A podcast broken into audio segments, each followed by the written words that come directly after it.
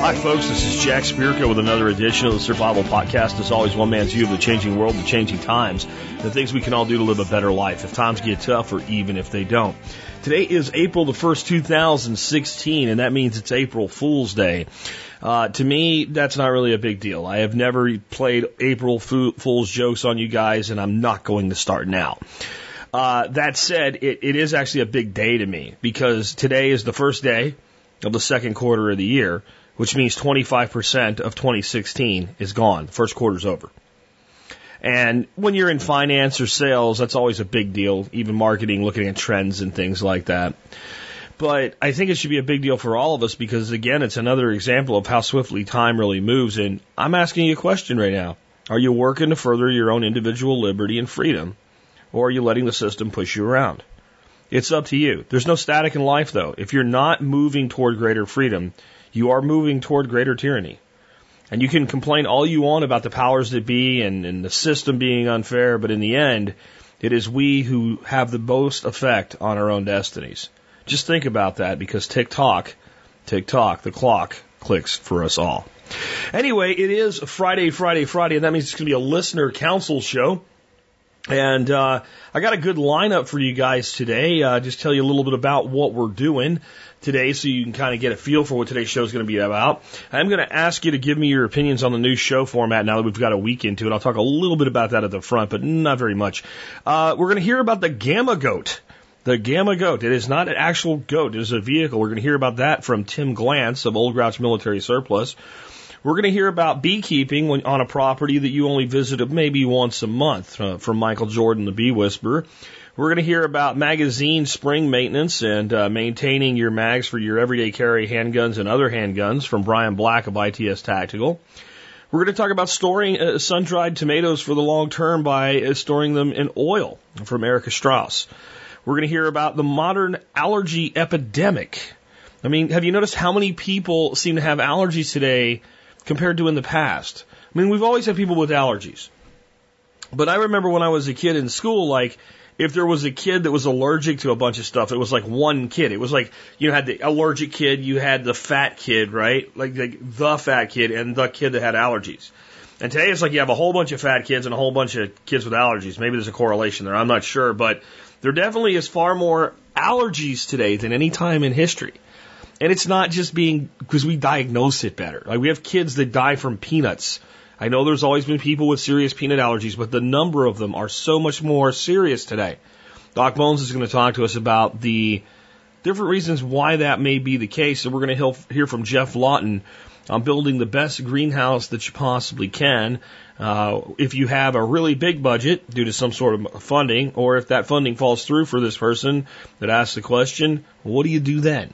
So we got all that lined up for you, and I'm going to talk a little bit at the end of the show today about oak infused meads. I've uh, run a little experiment using a product called the Oak Infusion Spiral, and I'll tell you my results. So it's going to be a pretty good, varied show today. Before we get into your uh, stuff for the expert council, let's go ahead and uh, take a look at the year that was the episode. The year being 1757. I have no firing till you see the whites of their eyes. And I have the Mongols have invaded tech support. Of course, these are things that occurred in the year 1757 because the episode is 1757. I'm going to read one of the most famous battle cries, I think, of all time that you've ever heard, but you may not know that it, it's really, really, really old, older than you might think. No firing till you see the whites of their eyes. The Seven Years' War has caused big changes. France is now allied with their traditional enemy, Austria-Hungary. The Prussian king, Frederick the Great, old Fritz, has made an alliance with his old enemy, England. In this war, he has moved on Prague and laid siege, but Austrian troops threaten him from the Kolin Hills. With such a large force in his rear, Old Fritz conducts a number of assaults on the Kolin Hills, calling for bayonets and, quote, no firing until you see the whites of their eyes. This is an old battle cry. Even in 1757, the battle of Bunker Hill won't be until 1775. The British will incur massive losses for the Bunker Hill victory. In words of the ancient Greeks, we can't win many more victories like this one. Frederick's men are hesitating to join the battle, so he shouts another familiar line. You rascals, do you want to live forever? His troops push forward, but to no avail. Prussia is forced to retreat. The result is 14,000 dead or wounded for Prussia alone. In battle, a wounded soldier is as good as a kill, since in the short term he must be cared for. My take by Alex Shrugged. Germans were once a rowdy mob. The exception was the Order of the Teutonic Knights.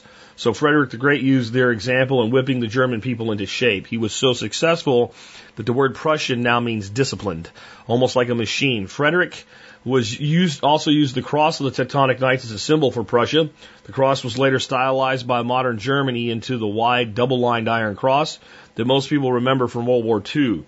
Germany was split into East and West after World War II.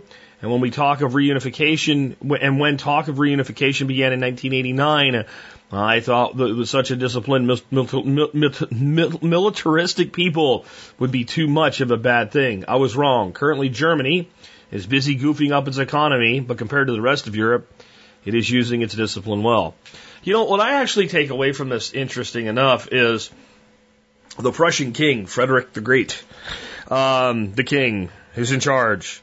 You know, if there's going to be a war, damn it, he's leading his own army. I'm not saying he was a good guy, bad guy, indifferent guy, whatever. I'm just saying that I wonder how many wars our politicians today would be in favor of fighting if they were out there at the front of the troops leading the battle and they were subject to getting their asses blown up, killed, or disfigured and, dis- and maimed.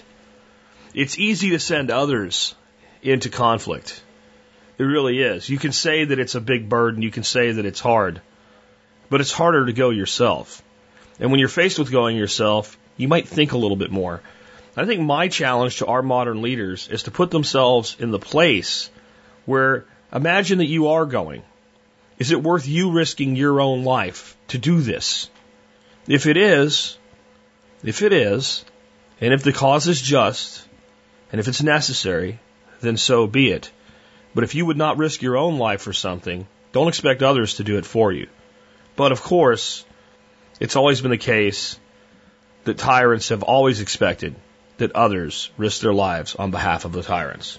My take by Jack Spirko. Uh, next up, let's hear from our two sponsors of the day and let's get right into the show. You know, Western Botanicals is my personal first choice for everything herbal, from whole raw herbs to preparations and ointments. In fact, two products I use all the time from Western Botanicals are the Deep Heat Ointment and the Turmeric Combo. Western Botanicals is the no nonsense, no hype herbal source you can trust. Learn more at westernbotanicals.com. Hey guys, if you're like me, you want the best quality water for yourself and your family. This is why I've used a Berkey water filter for over six years in my own home. But if you're gonna get a Berkey or parts for one you already have, you should deal with the best. And that's Jeff the Berkey guy Gleason. There's only one official Berkey guy, and you can only find him at his website at directive21.com. Again, directive, the number's 21 and a dot com. And now for a bit of politics. Of course, all eyes are turning toward Wisconsin.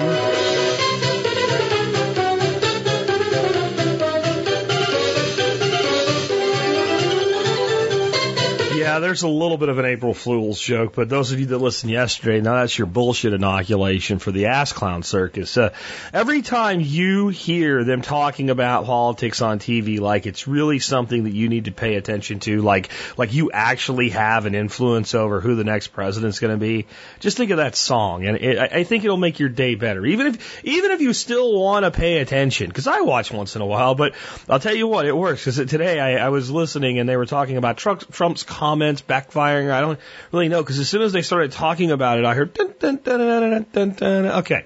Anyway, uh, I wanted to say a little bit about the new show format. Uh, I asked mostly that you kind of let me know after a week of it what you think. So we've had a week now, and I kind of want to know what you guys think. Though a lot of you I've heard from in advance, and when I made the initial changes trying to figure this out, I had a lot of people that liked it, a lot of people that didn't like it. Since we've come up with the format that we're running on right now, we've run on for a week almost all the feedback has been extremely positive. So I think we're on the right track, but I want to hear more. I want to make the show better. I've heard from a couple people, including John Shimon. I just heard from just before I started recording today that they, the, the people were to the point where they were skipping the, the whole intro, including the history segment, as, as, and now they actually are listening to and liking the history segment. And they're not really sure why. I think I know. I think I'm doing something now that I should have been doing all along. And it's something that I can learn from terrestrial radio talk shows. And I've so turned my back on that world. I, I've even turned my back, I guess, on what they do right. One thing I was thinking about when I was trying to reformat this was, well, how do they do that? How, how do they do things? And I think it's putting the summary at the beginning of the show where I actually talk about the content for a minute or two before we do the history segment and the sponsor so that we're right into some content.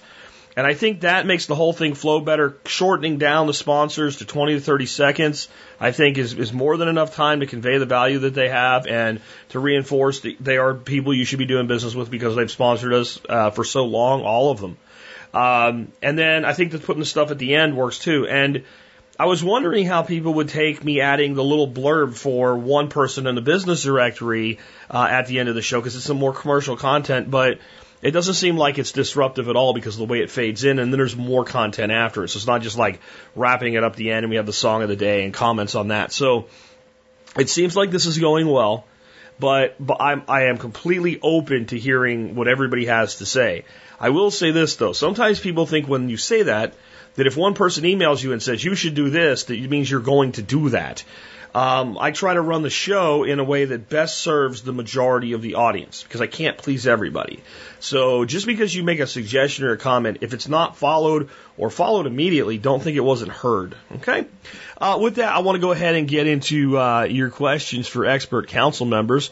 We're going to start out with a question for Tim Glantz on the gamma goat. What the heck is a gamma goat? Well, to find out, we'll just let Tim take it away. Hi, all you TSP listeners out there. This is Tim Glantz with the Old Grouch's Military Surplus, and I've got an extra panel uh, answer for Farley, who's asking about thoughts and experiences with the Gamma Goat. And he says he's familiar with them in theory, but he's never actually dealt with one, uh, and not really currently looking to buy one. It'd be more than a toy than anything. Well, first, uh, let me explain why he's asking the surplus guy about goats. The Gamma Goat is actually a military vehicle.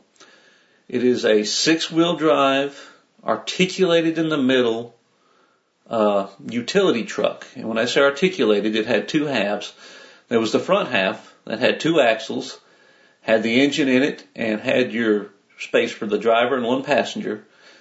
And then it was essentially a power driven trailer, uh, kind of a complex coupler that hooked it up.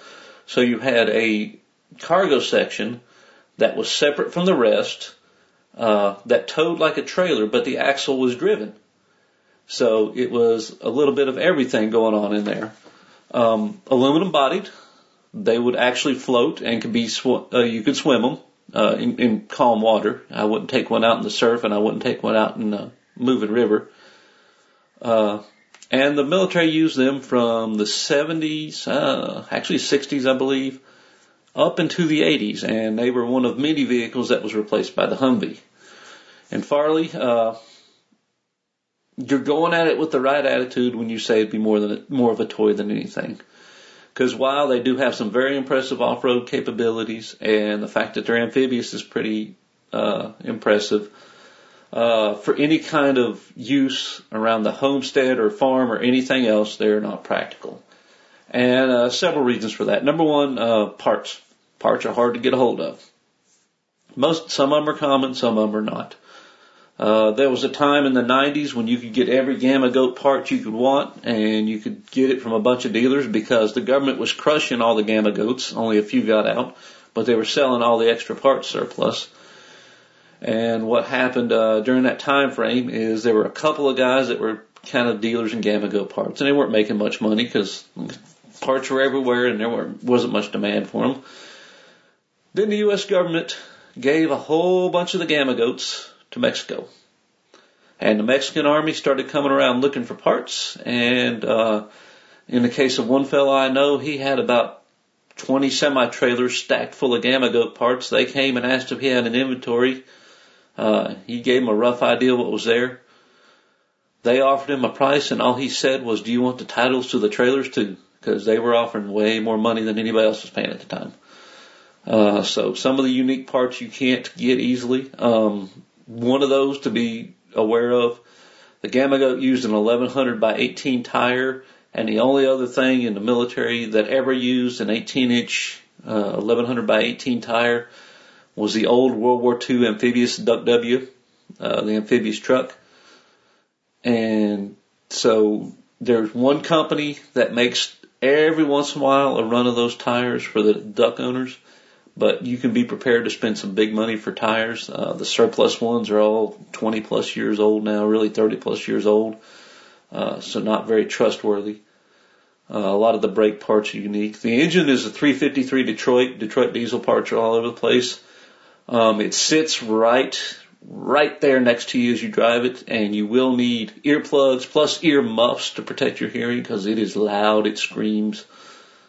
Um, they're fun toys.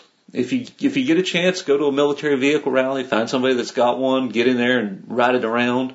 Uh, they'll be more than happy to show it to you and decide if it's for you. Um, you know, you can typically pick a good running one up for under ten thousand. So if you've got that kind of money to put down on something that's just an off-road toy, uh, it can be a fun one. And then if you if you fix it up, you can also have the fun of putting it out at car shows and really, really, really making all the guys that have dropped fifty, sixty thousand dollars on some Corvette or some Cobra or something else mad when when your ratty old beat up still has mud on it truck gets way more attention than any of theirs does. So uh, I hope that answers some of your questions there. Uh, it's a fun toy. It's not practical for anything prep related, farm related, homestead related, but it is a fun toy and it's it's a lot of fun to play with. Uh, oh, and the last thing, as long as you know how to turn a wrench and do your own work, uh, you'll go broke paying somebody else to to fix it for you because they'll have to figure it out first, and that takes time. Hope that helped. And as always, uh, if you need any more, you can find my contact info on my website at oldgrouch.com. And uh, have a great day. Thanks for the show, Jack, and thanks for the question, Farley.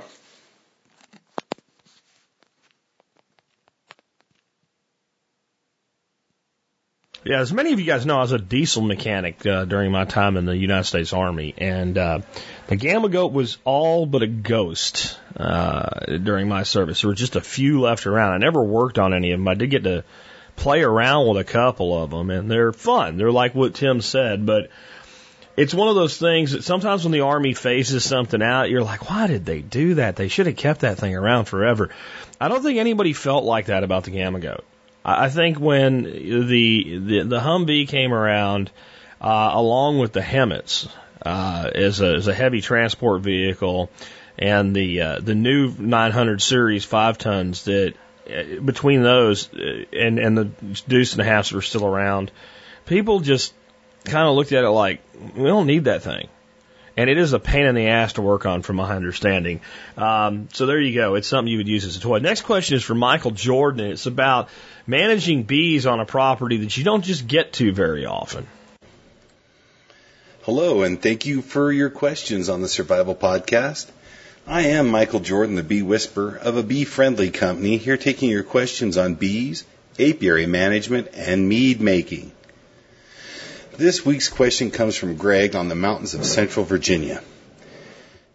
It states, is it viable to start a beehive in a location if I can only visit the location one weekend a month on average? If so, what time of year would it be the best to start it? Background. We have about 40 to 50 fruit trees and another 50 or so blueberry, raspberry, etc. at the retreat location from which I was looking and getting a few hives to help with pollination. Currently, due to family, work, and other obligations, we can only get up there one three day weekend a month on average, and as you can imagine, that weekend is already chock full of other things to do. I would greatly appreciate any information on how low maintenance operation that would work and what time of year would be the best to start. Usually we're up there for a week or two around Memorial Day and Thanksgiving if that helps. Thank you, Greg. Location, mountains of central Virginia, northern slope of the mountain, mostly forest, elevation 16,000 feet, zone 6 and 7. Greg, to reply to your question is yes. To do this, you will need feed protection and location verification. So let's go ahead and let's start right off. You will need to feed the hell out of these bees when you first get them and whenever you're maintaining them. And then you'll have to do a pollen check to see what times of the month or even months of dart that you have so you can go back and feed them when they need food. Feeding your bees is very important. You are now engaged in animal husbandry. I would get large feeding devices like our feeding tube quilt boxes that we make or deep top feeders or even using fondant in the hives. Do not put any honey boxes or queen excluders on them. Place three deeps on them, letting them fill the three deep boxes so they have lots of room to build. And then to, to make a nice colony. You'll need a few nuc boxes to place the swarms in because they're going to swarm. As they build, they're going to lose space. Place a few swarm traps out so you can catch the bees as they leave. Remember to place the swarm traps about 20 feet away from the hives and 20 feet in the air for best results. Also, bees will not pollinate in that 20 foot space around the hive due to flight orientation. So don't put them right in the center of your garden or your orchard, for they will miss your trees and plants in that location. You will need to make some predator control because you're not going to be there. If you have bears, you just made a food source for them. You will need to have control for skunks, fox, and other pests that will come. So look at ways of keeping your hives three feet off the ground and fenced in if you like, like you would chickens. A uh, three-stranded barbed wire fence 20 feet away with a chain link fence 10 foot away works well. If the bears are a problem, the 20 foot fence should be electric to help with deterrence. If the bears are a large in population and a problem, wrap bacon on the electric fence to remind them not to come back. Placing carpet strips, uh, the tack strips on the front of the hive, tops and side will keep most of the critters off the hive. Look into getting mice guards for entrance ways. Use ant traps at the base of the stands. Make sure your hive is strapped down. Wind and larger animals will rub on it. This will knock over your hive, and then you will be out with your bees. Now let's talk a little bit about the location and the time of the year. The best time for bees is the middle of May, start of June. You will get many swarms and splits about this time from people offering them, but most of your bee cells are starting in January, giving them out at this time. But due to the fact it's a good time to get started because the weather is warm and you not have to worry about snow, rain, wind, and frost at night, I think that is the most the most beneficial part to start. When you start on the northern side of the mountain, and that does make it harder for the bees for sun and heat, because you want the sun as soon as you can hit the hive to get it starting warming up. Bees react to light and heat. If they're not getting uh, what they need, they will not work for you. The entrance to the hive in your neck of the woods needs to be facing southeast so the light can hit the doorway right away. You can even put out reflective sheets, um, building cardboard with some tinfoil on them to reflect a lot of sun and heat back at those hives. It'll make more light and warm up the hives so they can get out working and will help them in the wintertime as well in the summertime to keep them motivated. Now I also want you to remember everything that I just talked about is going to cost. You're talking about more feed costs.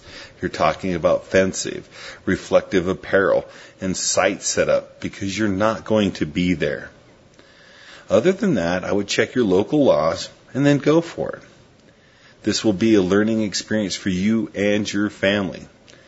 One other note I want to make, the bees are going to be mean as hell due to the fact you're not there working them. And they're not going to be looking you as a friend to help them, but more of a new problem. So those are some things that I think I can do to help you on this. Um, I know some people that uh, put out beehives and soon after one year, uh, after they get them established, they don't work them ever again. But they're not looking for anything but pollination. They're not looking for any type of supplies of honey, wax. They're not uh, requeening to sell queens. They they just put them out there because they're looking for pollination. And this is okay. But if you're just looking for pollination, I would get in a group that does maybe bumblebees. Uh, mason bees are really super cool. They do uh, three times the amount of pollination and work a lot better. In fact, they don't even sting, so getting a bee suit would might not even be necessary for them.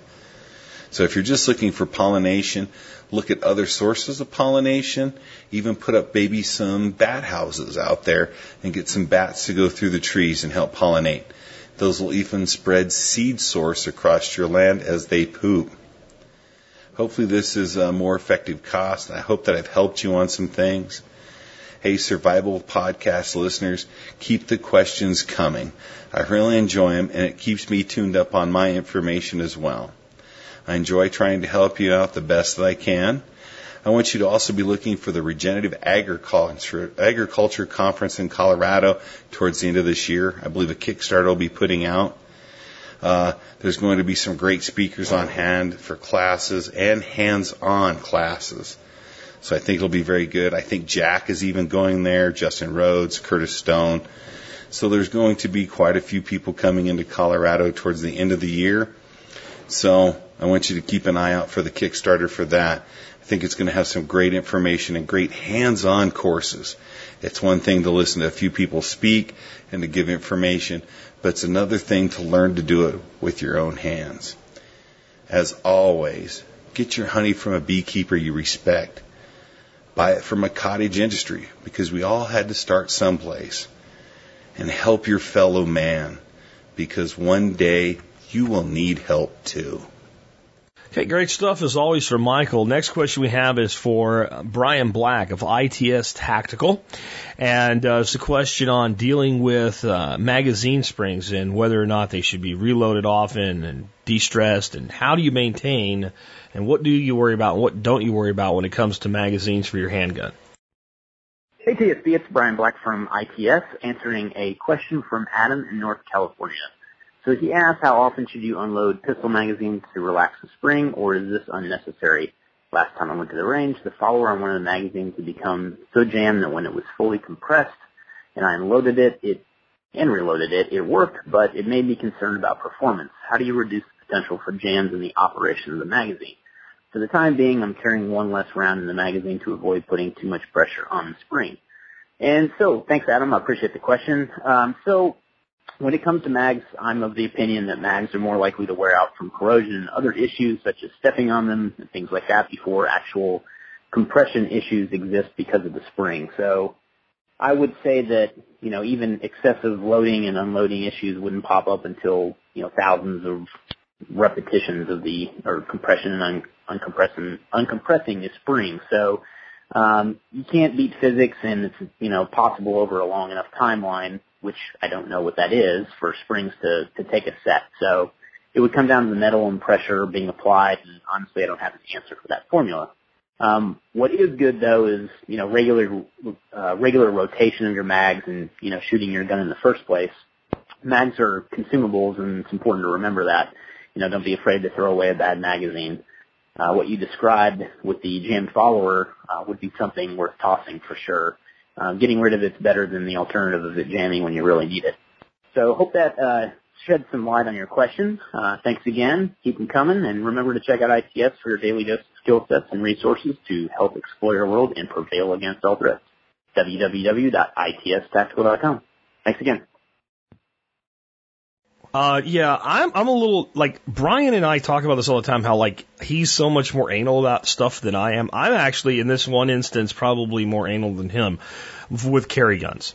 Here's my view with a carry gun. You use nothing in it but factory magazines. You take that factory magazine, you cycle it through your weapon, you run that gun on a range, and you put three uh, magazine, uh, you run that magazine empty three times. Same with your backup magazine for your carry gun. You should you have at least two magazines for your carry gun. So you, you run, you know, six magazines out of the gun, one from each uh, magazine. And uh, you, you, you know, unload and reload frequently. You keep those magazines clean, lubed, etc. You cycle test your weapon just by manually cycling your weapon at least once a week. And at the end of a year, you take those magazines and say they're nice, serviceable, wonderful magazines for practice, and you you empty them and you put them to your practice stack, and you get two brand new factory magazines for your carry gun. I don't do that with everything. Just that's how I feel about a carry gun, and here's why. I absolutely hope I never need it, but if I do, it is the one time I cannot afford a malfunction. Period. And the number one malfunction is going to be the first cycle of a magazine. That's the number one malfunction that people are going to have. And uh, personally, I can tell you that because bad guys don't tend to really take care of their weapons, that very malfunction saved my grandfather's life many years ago when he was held up working for my father at his gas station. And a guy came in, pointed a, a small automatic at him. I believe it was like a 25. And uh, the old man kicked the guy and ran out of the place instead of giving him his mo- the money, which would probably be the easier thing to do. Um, but he was, a, you know, chief warrant officer from the military, just not the way he worked. You don't just give up. Um, but he also knew the guy's got a gun, and when he kicked him, he didn't kick the gun out of his hand. He just kicked him back and down, so he took off. The guy ran after him, and as he went around the backside of the gas station, he slipped on some oil, fell to the ground. The guy ran up to him and tried to shoot him in the head, and he had the the foresight to throw his arm up, and the guy actually shot him in the back of the arm, and that that round went through his shirt and ended up basically setting up deep in his arm, but not really doing any damage, so much so that they never removed the round. And uh, so the guy runs to the other side because he wanted to kill him at this point. This guy's trying to kill him o- over this, and points the gun, and you know he's not able to get his arm up, and pulls the trigger the second time, and the gun malfunctions. So he reaches up and grabs the gun out of the guy's hand, and then the guy hauls ass.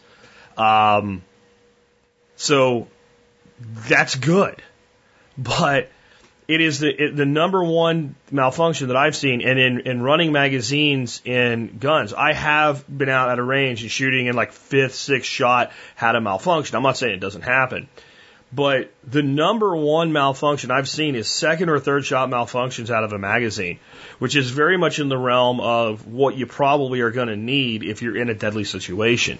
So I'm real particular about this one thing, and it's probably too much but in my opinion, it's the one place where I'd rather be over the top than not sufficient. Um, and uh, I think Brian would probably be shocked at that because he is more anal about this stuff than I am in general, overall. Anyway, um, next one that I have for you is a question for Erica Strauss on packing sun dried tomatoes in olive oil for storage. Uh, let's hear from Erica. Hi guys, this is Erica from Northwest Edible calling in to answer Jeremiah's question about how to pack dried tomatoes in olive oil. Well, Jeremiah, great choice there with the Principe Borghese. For listeners who aren't familiar with this particular variety of tomato, this is an old Italian heirloom variety that grows in clusters like a cherry tomato or grape tomato. And um, the strain of Borghese that I've grown in the past is a is a very nice all over dark red orange, and it matures kind of like a miniature plum tomato. The size to me, people sometimes call it a cherry tomato, but I think it's about twice, sometimes even about three times as big as a sort of standard sized cherry tomato. And it's not the most delicious fresh eating tomato. In fact, um, it doesn't compare at all to a sun gold or similar kind of great uh, classic flavored cherry tomato for fresh eating. But that's not what this variety is really all about. Borghese comes into its own as a dried tomato. The meaty flesh holds up really well to electric dryers uh, or sun drying off or as they do traditionally in Italy on the vine. Borghese dries evenly and quickly and the skin doesn't get tough when this tomato is dried. So it's a great variety for what Jeremiah is looking to do, which is dry. And you know, this is something I really encourage everyone to think about as they flip through and finalize their seed catalog orders this spring. Just think about the role of the specific variety of vegetable you're considering and think about that in terms of your food preservation systems or your culinary preferences. And that way, you know, we're not left with people who grow a ton of tomatoes that are great for saucing when really all they want is a tomato sandwich in the summer. Okay, so on to drying these tomatoes and packing them in oil. I think I've already talked pretty extensively in prior episodes of TSP about how to dry the tomatoes, so I'm going to refer you to the archives for that, uh, or if you prefer the written form, a quick Google search will get you what you need too. Once your tomatoes are dried, you absolutely can pack them in olive oil, but there is a best practices way to do this that you really want to follow. So my method is based on how the University of California says to safely pack dried tomatoes in olive oil. What I do is step one, place your well dried tomatoes in a bowl and sprinkle the tomatoes all over with a mix of half water and half red wine vinegar. And as long as your vinegar is 5% acetic acid or higher, this is a dealer's choice situation. So you can use white distilled vinegar or apple cider vinegar if you prefer. But I think red wine vinegar will give you the best flavor. Step two, toss everything together. This is important because the tomatoes um, can be a borderline acid food, and this step of tossing the tomatoes in that vinegar mixture helps to acidify the tomatoes before they get packed in that anaerobic environment of oil. I let my tomatoes sit like this for about two minutes, and then step three, I pat away any residual moisture with a lint-free cloth or a paper towel. Step four, pack the tomatoes lightly into clean pint or half pint jars. And when I say lightly, you know, don't go cramming them into the jar like this is sauerkraut. You know, just a gentle press to get, um, you know, a few more tomatoes in there, but don't cram down. And then if you want at this point, you can add dried spices or herbs like basil. Um, again, dried. I really recommend against adding fresh herbs or garlic, uh, but the University of California, Davis says that if you pre-acidulate your garlic by soaking it in vinegar for 24 hours, or as long as it takes for the vinegar to fully penetrate the garlic, you can use that and add the acidulated garlic to your mixture very safely. And then, you know, step five is you just cover your tomatoes with oil to just below the rim of your mason jar. I use cool oil right out of the jug for this, but I have heard of people using warm oil to help the tomatoes soak in the oil faster. I can't say whether or not that works. Um, cool oil always works fine for me. And then while you can eat these immediately if you want, they're going to be best after a couple of weeks where they can just, the tomatoes can absorb that oil and the oil can get flavored by the tomatoes and everyone can just kind of meld together. So I say about two weeks and do please keep your tomatoes in the fridge for best and safest storage. And um, when olive oil gets cold, it will often thicken, so be prepared for that. It's totally normal. It can turn um, opaque. Again, totally normal. So I'll send Jack a link to the UC Davis instructions for the show notes so you can read them and you can see the technique that I base the method I do on. Now, about the lifespan of these oil packed dried tomatoes, in researching your answer, Jeremiah, I found that there's a commercial brand of sun dried tomatoes in olive oil that says their tomatoes last like four to six weeks in the fridge, and then they say discard if the tomatoes go moldy. Now, I will personally say I have never had mold or anything else grow on dried tomatoes, acidulated, then packed in oil and kept in the fridge. And I have a hard time even imagining such a thing happening, but uh, my personal experience is that the tomatoes that are packed like this will last for months and months. So your mileage may vary, but assuming you don't get whatever mystery mold targets the store-bought oil-packed tomatoes, I would say that rancidity and quality loss are actually going to be your biggest problems, not spoilage. So you just really want to look for any sign that the oil that is in with your tomatoes has lost its freshness. And if you note that sort of rancid smell that old oil can take on, you want to compost the components of the jar that's a sign that you need to be eating your sun-dried tomatoes faster next time. And in order to make this less of an issue, I recommend starting with the freshest oil you can find. Um, I personally never use canola oil because I have never once bought a container of canola oil that wasn't rancid when I purchased it. Um, I know you said olive oil. I've had extremely good luck with the Costco branded olive oils. They do a very good job. Now, Jeremiah, you also asked if you could somehow can these dried tomatoes in the oil to keep them longer in the pantry.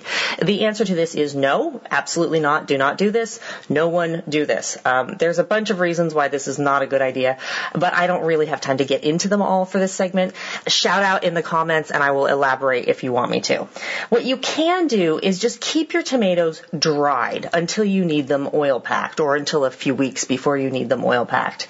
Last summer I got into quite a tear with my new Excalibur dehydrator and I think I dried like eight gallons of plum tomatoes. So I have some recent experience on this. And if you're gunning for more than a couple of pint jars of finished oil packed tomatoes, what I recommend is that you just keep the majority of your dried tomatoes simply dried. You know, well dried tomatoes conditioned and then kept in a cool, dark place on their own, they'll store for two years before they get stale and unpleasant. So, you know, just make a jar or two of tomatoes in oil for the fridge and then hold back the rest of your dried tomatoes without putting them in the oil. And there's no reason why you can't take a jar of plain dried tomatoes from the pantry some lazy day in January and then oil pack them then. And this way you get long-term room temperature storage of most of your dried tomatoes and the flexibility to oil them up when you need as to how to use your oil packed dried tomatoes, uh, you know, sky's the limit here. Starting simple, you can do dried tomatoes in pasta, pizza, salads. They pair fantastically with cured meats, most cheese, fresh herbs, uh, starches like polenta, beans, especially chickpeas. Chickpeas and, dry, and sun-dried tomatoes in oil go beautifully together. Uh, also couscous and similar type of starches. You can puree the tomatoes with their oil, plus herbs and seasonings as you like, and make a sun-dried tomato dip that you can also use as kind of an intensely flavored sun-dried tomato pizza sauce base. If you add pine nuts and fresh herbs to that, then you've got sun-dried tomato pesto. Cut a pocket in the side of a chicken breast and stuff it with some of that sun-dried tomato pesto and a hunk of blue cheese. Then bake it and you've got chicken stuffed with tomato and blue cheese. Delicious, by the way. And this would also be great if you prefer beef as like a flank steak roll up. I also like to stuff whitefish fillets like cod or halibut with um, a couple of whole halves of sun-dried tomatoes in oil and herbs before roasting. This is a great way to get more flavor in a more mild fish. Or, you know, if that's just too fancy, just toast up a couple of slices of good rustic loaf bread, mash uh, sun-dried tomatoes into one side and smear the other with like some goat cheese or soft creamy brie. Uh, sprinkle the whole thing with some black pepper and maybe add a little basil or arugula to the middle and make yourself a really great sandwich. So like I said, Jeremiah, there's lots of options, but I hope this info will get you pointed in the right direction. Thank you so much, TSP community, and thanks Thanks, Jack. I join the rest of the community in wishing you a speedy recovery with your knee. I'm so sorry to hear about that. So, uh, guys, thanks for your great questions. Please do keep them coming in. Um, again, my name is Erica. You can come find me anytime at Northwest Edible Life, www.nwedible.com or facebook.com slash nwedible. Thanks so much, and I'll talk to you in a couple weeks. So, what have you guys been doing? Well, we just had a terrible lunch at Adriatica. What is with all the sun-dried tomatoes at that place? I know. What is this, 1985? That's exactly what I said. Phoebe, isn't that strange? Not really. What's wrong with sun-dried tomatoes? On a barbecue chicken pizza? No? It is April Fool's Day. I've got to have a little bit of fun with you guys. It's again not really an April Fool, but when I just heard sun dried tomatoes, I just remembered that line from the TV show Friends. That's a little excerpt from the TV show Friends for those who don't know. It's part of my absolute freaky memory that I remember lines from things that I've seen, you know, heard or seen many, many, many years ago. And, uh, it's also the case that today it seems like no matter what you're trying to find from a television show, you can find a snippet of it on YouTube. So there you go with that. Anyway, next question in all seriousness. What about this allergy epidemic? What, what's going on? Why do so many people today exhibit allergy symptoms compared to, let's say, you know, when we were kids? Those of you that are like my age and older, like 40 and older, there, there just wasn't this prevalence of, of allergies. I mean, and you know, a lot of people have certain sensitivities, like certain pollen allergies or some stuff like that. There's certain poll- pollens that I was sensitive to, especially when we lived in Florida before we moved. Um, but I'm talking about serious allergies. And, and, and, and the total number of them, it seems a bit out of whack and it seems like it has to do something with our modern lifestyles. Doc Bones, what say you on this one? Hey, this is Joe Alton, MD, also known as Dr. Bones of doomandbloom.net, where you'll find close to 800 articles on medical preparedness for any disaster. Also, with my lovely wife, Nurse Amy, the co-author of the Survival Medicine Handbook. This week's expert council question comes from Josh, who writes, My wife and I have 12 siblings between us. We're Irish Catholic, other than many battles with alcohol. Not a one has any allergies, ailments, or anything like that. Neither of our parents had any issues either. Now we have four kids. All were C-section.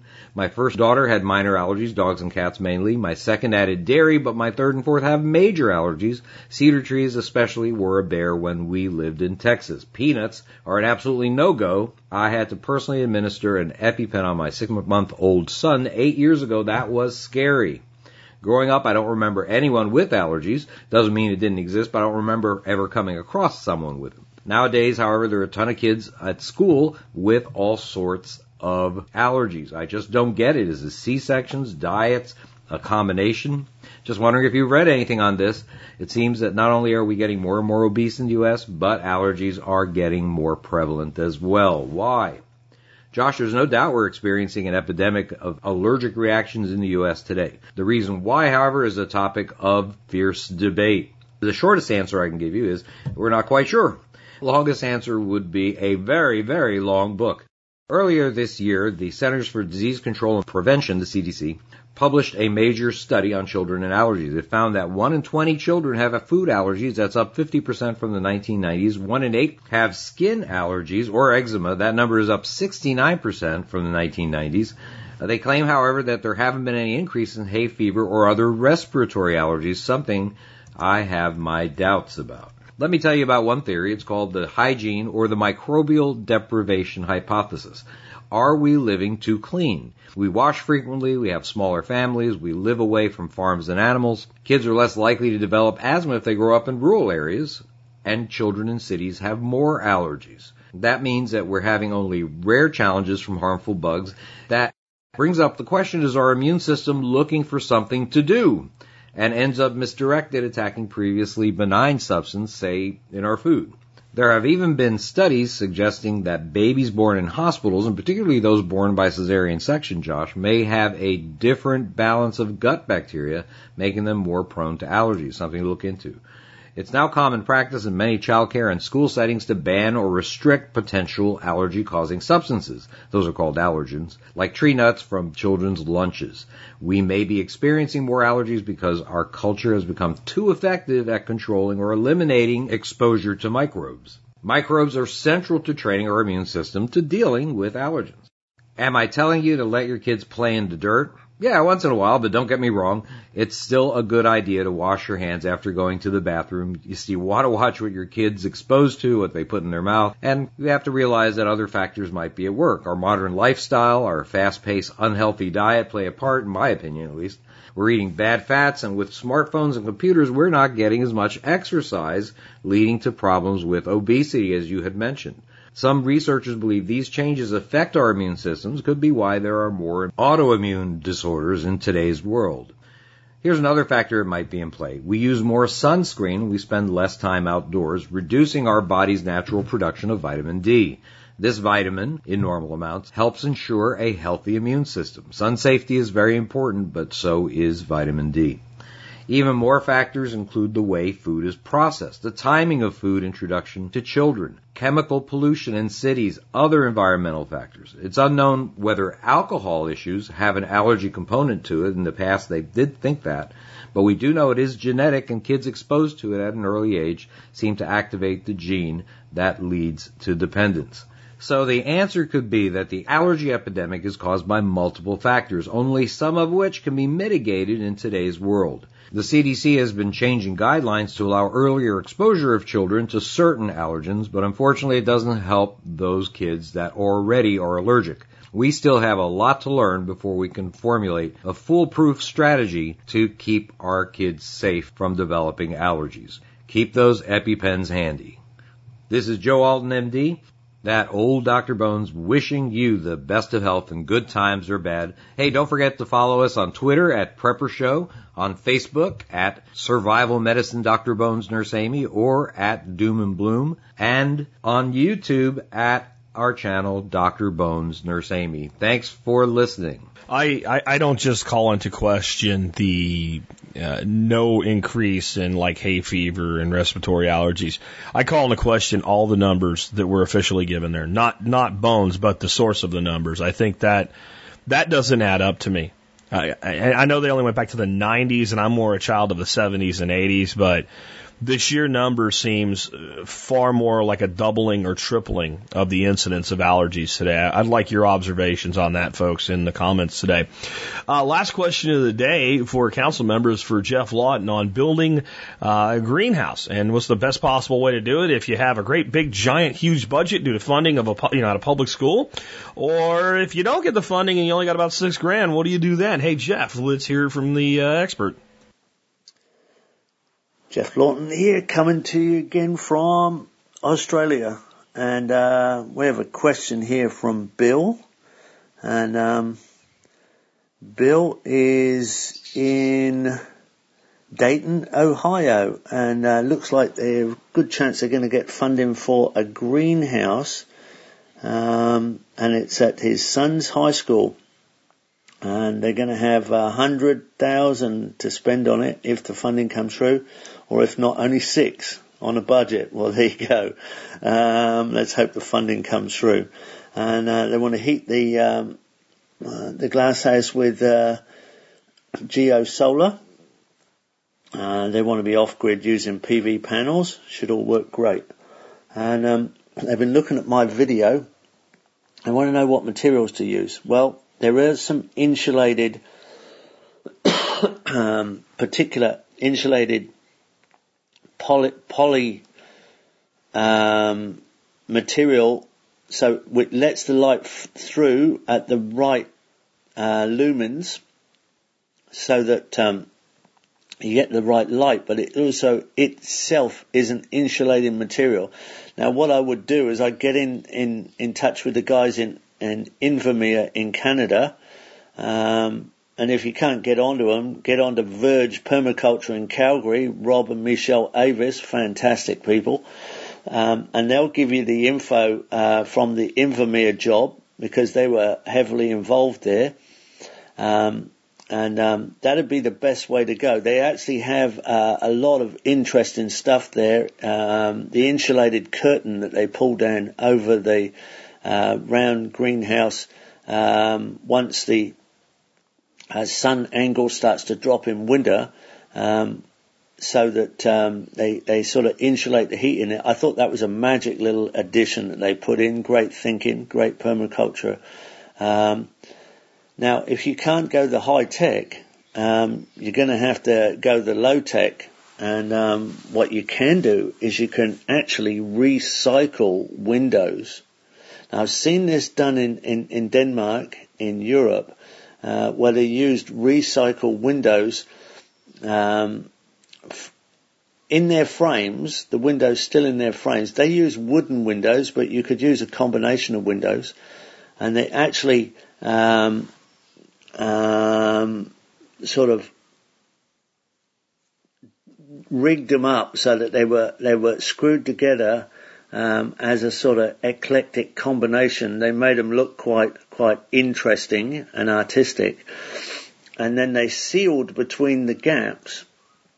And some cases they put windows on top of windows and sealed between the windows. Now I'm not sure how that'll stay clean exactly over time, but what they ended up with was a sort of extra insulation factor with double layers of, of recycled windows. Um, and um, they work to make it look really artistic. So um, it's just a matter of if you go into double glazing, triple glazing, or this special uh, poly insulated material. It, it, I think that's where the cost starts to come in. Um, if you go the other route and you go towards a, a, a recycled situation, it means you've got to put more labour in to make sure it's a bit sealed. But I, th- I think you can still come up with a, a good result by recycling, repurposing uh, materials. Now it's going to depend which which windows you can get locally, and it'd be great if you could get a uniform window that was, um, say, a standard window that could be easily recycled in your region It'd be even better if there was people recycling double glazed, but that might be a bit hopeful. Um, and then the rest of it is making sure you've got really good thermal mass connection. If you wanted to insulate the footings, so you put down footings that go down in the ground, um, 18 inches or even three feet, and then insulate those footings on the inside so that you can encapsulate a insulated footing area of soil. The soil itself also becomes um, uh, a valuable thermal mass um, and might save costs. That is well documented in Bill Mollison's Permaculture Designer's Manual. Um, and um, I think you should end up with an interesting job. Like to see it. Um, it'd be great. Maybe you could write a, a, a, blog for Permaculture News and let us know how you go. All right. Um, get in touch with the guys in Invermere or uh, Rob and Michelle Avis in Verge Permaculture Calgary, and we're all out there to help you. All right. Thanks. Great for uh, talking to you guys from Australia, and we'll talk soon. Cheers. Okay, so that rounds out our questions. Uh, I've got some stuff I want to talk about here at the end, including some mead making stuff. I want to start out though with uh, reminding you that you can help support this show by joining the Survival Podcast Members Support Brigade. And I've got a special announcement about that today. You can use for the next seven days until Friday next week the discount code PLANT, P L A N T, and you can get a one year membership your first year for $25. This is for new members only. I'm not being like the phone company. It's a system limitation of, of my system where you can't renew early because it creates a double billing cycle. So I, I just can't do it for, for uh, anybody that, uh, that wants to renew early to take this discount. But again, the discount code is plant because it's time for spring planting. Again, this gets you your first year for 25 bucks. It goes to 50 bucks a year after that. This is a better deal for the next year anyway than the service discount. So if you're a service member, ignore that and use this discount code. Now I'm going to tell you why you really might want to use this. I just announced this morning that Perma Ethos is re-releasing the plant propagation course that Nick Ferguson did. This is an amazing course. Well over 300 students have taken it. I think we had 337 students and we had one request for a refund and it was because the guy was basically an advanced nurseryman already and was looking for more advanced stuff. But he said it was all fantastic. It just was all stuff, and we gave him a refund, no questions asked. So 337, uh, one refund out of so that that's a pretty high approval rating. And even the one that wanted a refund, you know, he was like, "This is a great course. It's just b- below my level of expertise at this point." I want you to think about that when I tell you the price of the course has been $350 and you can get it for $250 all through the month of April. And you can just go to the survivalpodcast.com and you'll see a link in today's show notes or you'll see the post about it or you can go over to permaethos.com and sign up for it and you just get it for that price. That's just, it's, there's no code, there's no nothing. It's just priced at $250 for the next month. But if you were part of the PDC, the first round of the PDC, their class 01 or the founders group, or if you're an MSB member, Either way, and it's one it's one discount code, so it doesn't matter where you get it from. It's the same one. You don't get this twice, like if you're both. 10% more off, which is another 25 bucks. So if you're an MSB member, you can get the plant propagation course right now for $225. If you're not a member, and I'm giving you a discount code, plant, to become a member, and you immediately use that, it immediately pays itself back. How's that for win-win? So check this out. You're not an MSB member, but you want the plant propagation course. You go ahead and become an MSB member. You get all the discounts that are in the MSB. You get the discount code out of the MSB. You use the discount code when you buy the plant propagation course. You're out 250 bucks, or you can spend 250 bucks on the course, which is already a great price, and not get MSB for a year. How's that? So that's available. Again, the plant propagation course teaches you all different ways to propagate plants. It's an all, all in HD video, and after the course ran and everybody really liked it, Nick and I got together and thought, well, we can do to add value to it. And we, you know, we didn't have to do this. And we did two days in a row, two two-hour sessions of Q&A with the students from the first round of the course. And most of the students that attended those calls said the calls and the answers on those calls was worth the entire price of the course at $100 more than we're selling it for right now. Or 125 more if you get the extra 10% discount. So I try not to get too salesy on the show, but this is a hell of a deal, guys. And if you want a home based business, a plant propagation business is a great one to start. Very low overhead, very easy to get into, and the techniques will work with just about any kind of plant you can come up with. So whatever will sell where you are, do it.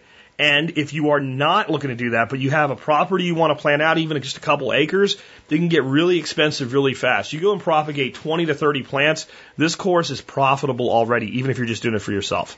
So really consider that and consider checking that out. Next up, let's talk a little bit about mead making and meads of the week. What happened to meads of the week? Like, like for a while, like clockwork, every week I was doing a meads of the week episode. And there was more than one mead every week too. It was I was really killing it. Well, as many of you know, I hurt my knee. And that threw, and I also went to uh, Permaculture Voices. That's between the two of those things, it threw everything out of whack. So not only was I gone for 10 days, when I got back, I was pretty much immobile. I was on crutches. Uh, I was on crutches for about a week after the injury. I'm now three weeks out from the injury. I'm now walking normally. Again, I'll throw out a little thing here for Dr. Christopher's tissue and bone ointment. It's a comfrey, plantain, and other things blend. You can get it on Amazon. There's a link in today's show notes for it. I, I recommend you put it into your, your stash. But all that aside, some things just had to not get done. And Meads of the Week is something I really want to do all through the year, and I, I think it's a great thing, and a lot of people really enjoy it. But it wasn't a critical thing. It didn't have to happen. So when you have to cut, you cut the non-critical. Meads of the Week will return next week. Uh, I've got a lot of stuff that's really progressed well that we can talk about, and I'll have a new mead for you next week. But I'll go ahead and leak what it's going to be today on the air. It is going to be autumn olive blossom infused mead. Now, autumn olives is this invasive plant. Ah, it's going to kill us all. No, it's not going to kill us all. It's a great plant. It produces this wonderful uh, red, sweet tart berry. You pick in the fall, hence autumn. And uh, it's it's like 20 times more lycopene than tomatoes or something like that. It's a crazy amount of lycopene, which is great for you. And I never really noticed how it smelled when it was in bloom. And Gumi is like a, a, an improved version of it. And so I'm down in my garden last week and bees are flying everywhere and I can hear them humming around and I, I get this smell that's almost like perfume and honeysuckle. And I'm like, what the heck is that? And I finally realized it's the autumn olives and the gumis. And they just smell amazing. Like everybody that's I've said, you know, smell that is like, oh my God. So I got to thinking like, what would that floral bouquet do in just a good old fashioned three pounds to the gallon mead? So I'm going to go out uh, on probably probably Monday. I'll probably do the next meetings of the week, or I might do it Sunday, and pick enough of these to get like a cup of blossoms to put into the mead. That's going to be the next one we try. Another update on mead though. I took some of the Meyer lemon mead, which is two Meyer lemons to a gallon of mead at 2.5 pounds of honey to the gallon, or you can bump it up to three if you want. And uh, I, when I first, you know, I, I drank like half of the batch in, in sampling, right, with quote marks, and I'm like, this has almost like a Chardonnay. That's not Chardonnay, but it has almost a Chardonnay, citrusy Chardonnay thing going on, and I, I wonder how it would be if we infused it with oak. So the last couple bottles that were there in the fermenter, I just like racked it off to a, another like a tertiary fermenter, and I popped in a about a third of an oak infusion spiral, medium toast uh, that you can get on Amazon, and I let that go for like six weeks. It works. It's fantastic. I've got two gallons of Meyer uh, lemon mead uh, in a redneck big mouth bubbler, we've called it, and uh, that is going to get racked off into a secondary, and it is going to get infused with oak for six weeks. That's going to get bottled. That's going to get aged.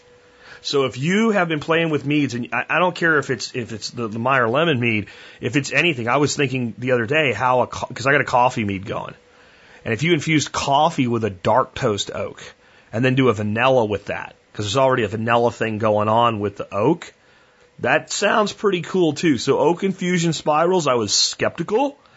I am now a fan because I've done a lot of things with wood chips and stuff like that, and you get a little bit of oak essence, but it doesn't really taste like barrel aged. This, this is fantastic. There's a link in the show notes today so you can see exactly what I'm talking about over on Amazon. Of course, all of my Amazon links do include our affiliate code. So I would say this: if you want to support this show and you're, you're gonna buy something from Amazon, jump on over today and just click on the link, even if you don't buy that, and you, it doesn't cost you anything, and you help support the show that way. So that's that's another way you can help support our show. But anyway, Oak Infusion Spirals for the win on the Meyer Lemon Mead. It's just fantastic. Meads of the week to return by next week. Our featured uh, member of the TSP Business Directory today is Techstar Genetics. They breed herding bred uh, border collies uh, from top imported lines and Great Pyrenees livestock guardian dogs. They're located in central Texas. If you want to get in touch with them, you can give them a call at 979-229-6638. And I have a link to their website in the show notes today as well. Remember, you can find all different types of folks to do business with or be found so that people in the community can do business with you on the TSP Business Directory. Shortcut to that, tspbiz.com. Last up today, the song selection. Um, this is a fun song, and I always try to like bring you some deep songs, some poetic songs, some really classic songs throughout the week. But I always try to end the week with a fun song because it's Friday, right? I mean, it's Friday, Friday, Friday. We have to have fun. And today's song is a fun song, at least in my opinion. It is country western. I know not everybody's into that, but I think you might like this one. And it's by a band called Montgomery Gentry. And uh, they have some really good songs, and frankly, I think they have some really cookie cutter crappy songs too. I, they, they do kind of both. This one is a little bit cookie cutter in the formula, like most modern top 40 music is, but it's a good song with good lyrics. It's called She Couldn't Change Me. And I think part of the reason that I like it is that's kind of who I am. I don't think it's just she couldn't change me. And, you know, frankly, when I met the woman that, that I decided to spend the rest of my life with, the whole reason we were together is because she didn't try. Uh, and there's an old line. There's an old like kind of uh, saying, I guess, or like an old proverb, and it's that the the problem with men and women is that when they meet, a man thinks she's perfect just the way she is. I hope she never changes, and then she does. And the woman thinks, man, he's great, except for these one or two things. But over the years, I'll change those. But the man never changes. So it's an expectations thing. But I think that there is something to be said for not changing who you really are. I think if anybody's listened to the show for a long time, I've changed some of my views over the years. I've changed some of my approaches to things over the years, but the core being of who I am has remained constant. And it's easy to remain constant when you have reasoning behind why you are the way you are, why you, you know why you think the way you do. Or as I've been telling you since the very beginning of TSP, know you know why you believe what you believe. Instead of getting pulled into the ass clown circus and hearing the circus music again, let's just have a great fun song and let's have a little bit of respect for folks that are confident enough in who they are that they don't change just to please other people. With that, this has been Jack Spirko with another edition of the Survival Podcast. Help you figure out how to live that better life if times get tough or even if they don't. Sometimes I think